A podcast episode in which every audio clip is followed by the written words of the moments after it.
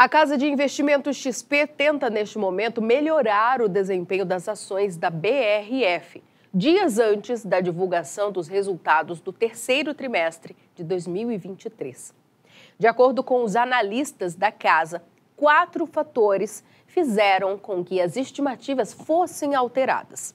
Visibilidade mais clara sobre o efeito dos ventos favoráveis da redução dos custos dos grãos nos lucros da BRF.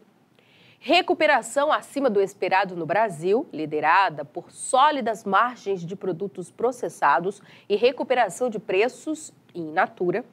Resultado internacional mais fraco que o esperado e melhorias lideradas pelo Programa de Eficiência BRF. Dessa forma, a XP elevou o preço-alvo para o fim de 2024 e a recomendação da ação.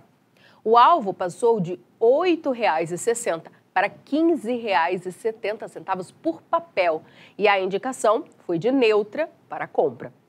Para a XP, o terceiro trimestre de 2023 marca um ponto de inflexão para a BRF, tanto nas perspectivas de lucro quanto no preço das ações. Com isso, a XP estabelece o frigorífico como a top pick, a favorita no setor de proteínas.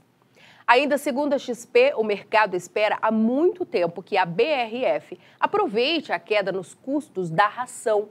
O produto recuou 30% no terceiro trimestre de 2023, na comparação ano a ano, além da baixa de 13% para o farelo de soja no mesmo comparativo.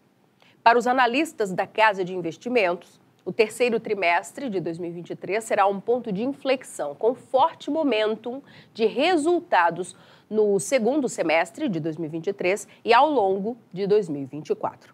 Os números devem ser impulsionados pela recuperação dos preços domésticos das aves, que teve alta de 29% nos últimos 90 dias, e pelas sólidas margens dos produtos processados.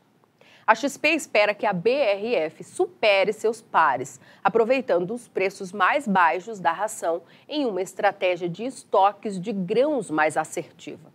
Além disso, há uma melhor perspectiva de fluxo de caixa após anos de consumo, refletindo em melhorias nas finanças, melhoria do capital de giro devido ao programa de eficiência BRF, em andamento, e melhor posição de balanço após o follow-on de 5,4 bilhões de reais. Como pode ver, grande parte das apostas da XP e repetidas algumas vezes está na queda no valor dos grãos. Mas o que você, como estrategista de mercado, precisa saber e a XP não sabe? Que em meio a tudo isso tem a chuva, meu amigo a região sul do Brasil, em especial Rio Grande do Sul e Santa Catarina, estão enfrentando gravíssimos problemas para plantar milho este ano. E só para te lembrar, é justamente esta região que concentra 42% da produção de primeira safra do Brasil. Não é brincadeira, não. O Rio Grande do Sul, estado que está debaixo d'água e onde o plantio já foi perdido em muitas áreas, tinha o sonho de ser o maior produtor de milho verão em 2024. Segundo a Conab, 21% de toda a produção de primeira safra, esperada em 26 milhões e 200 mil toneladas, sairiam de terras gaúchas. O problema é: será que isso vai acontecer? A expectativa é que só o Rio Grande do Sul tire dos campos 5 milhões 380 mil toneladas de milho, como pode ver em destaque à direita no gráfico. Patamar ainda longe dos áureos tempos, mas que confirma a maior safra de verão em cinco anos para os gaúchos. A última vez que conseguiram produção mais elevada do que esta foi na safra de 2018-19, primeiro número à esquerda no gráfico quando foram tiradas dos campos 5 milhões 770 mil toneladas no estado do Rio Grande do Sul. Outro gigante na produção é o Paraná. E saiba que a expectativa já é de tombo na produção por lá, mesmo que o clima ajude. Com nova queda na área de plantio, a Conab estima que será possível ao Paraná colher pouco mais de 3 milhões de toneladas de milho no verão 2024. O que saiba você já confirma a quarta menor safra de todos os tempos. A Rural Business foi investigar e descobriu que o Paraná só colheu menos milho do que o esperado para 2024, por três vezes em toda a história. No verão de 1978, 2018 e 2022. Nunca mais. Logo depois do Paraná, surge outro grande consumidor e produtor de milho, primeira safra do Brasil: Santa Catarina, estado que também está debaixo d'água. Com a menor área cultivada da história, pouco mais de 300 mil hectares, o estado de Santa Catarina já espera produzir apenas 2 milhões 480 mil toneladas de milho no verão de 2024, terceiro menor volume dos últimos 33 anos. É isso mesmo que você ouviu.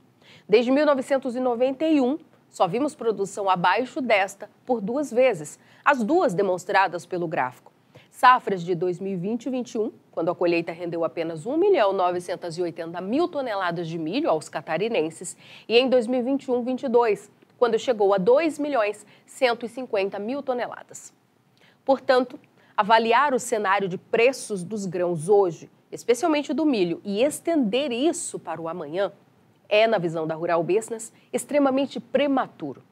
Além do clima, que ainda pode trazer grandes mudanças no quadro de produção, é bom lembrar aos mais otimistas que o quadro de oferta e demanda de milho, já esperado para o Brasil, não tem nada de frouxo, não. Muito pelo contrário. E para te mostrar isso, vamos avaliar o que disse a Conab em seu último relatório divulgado em outubro.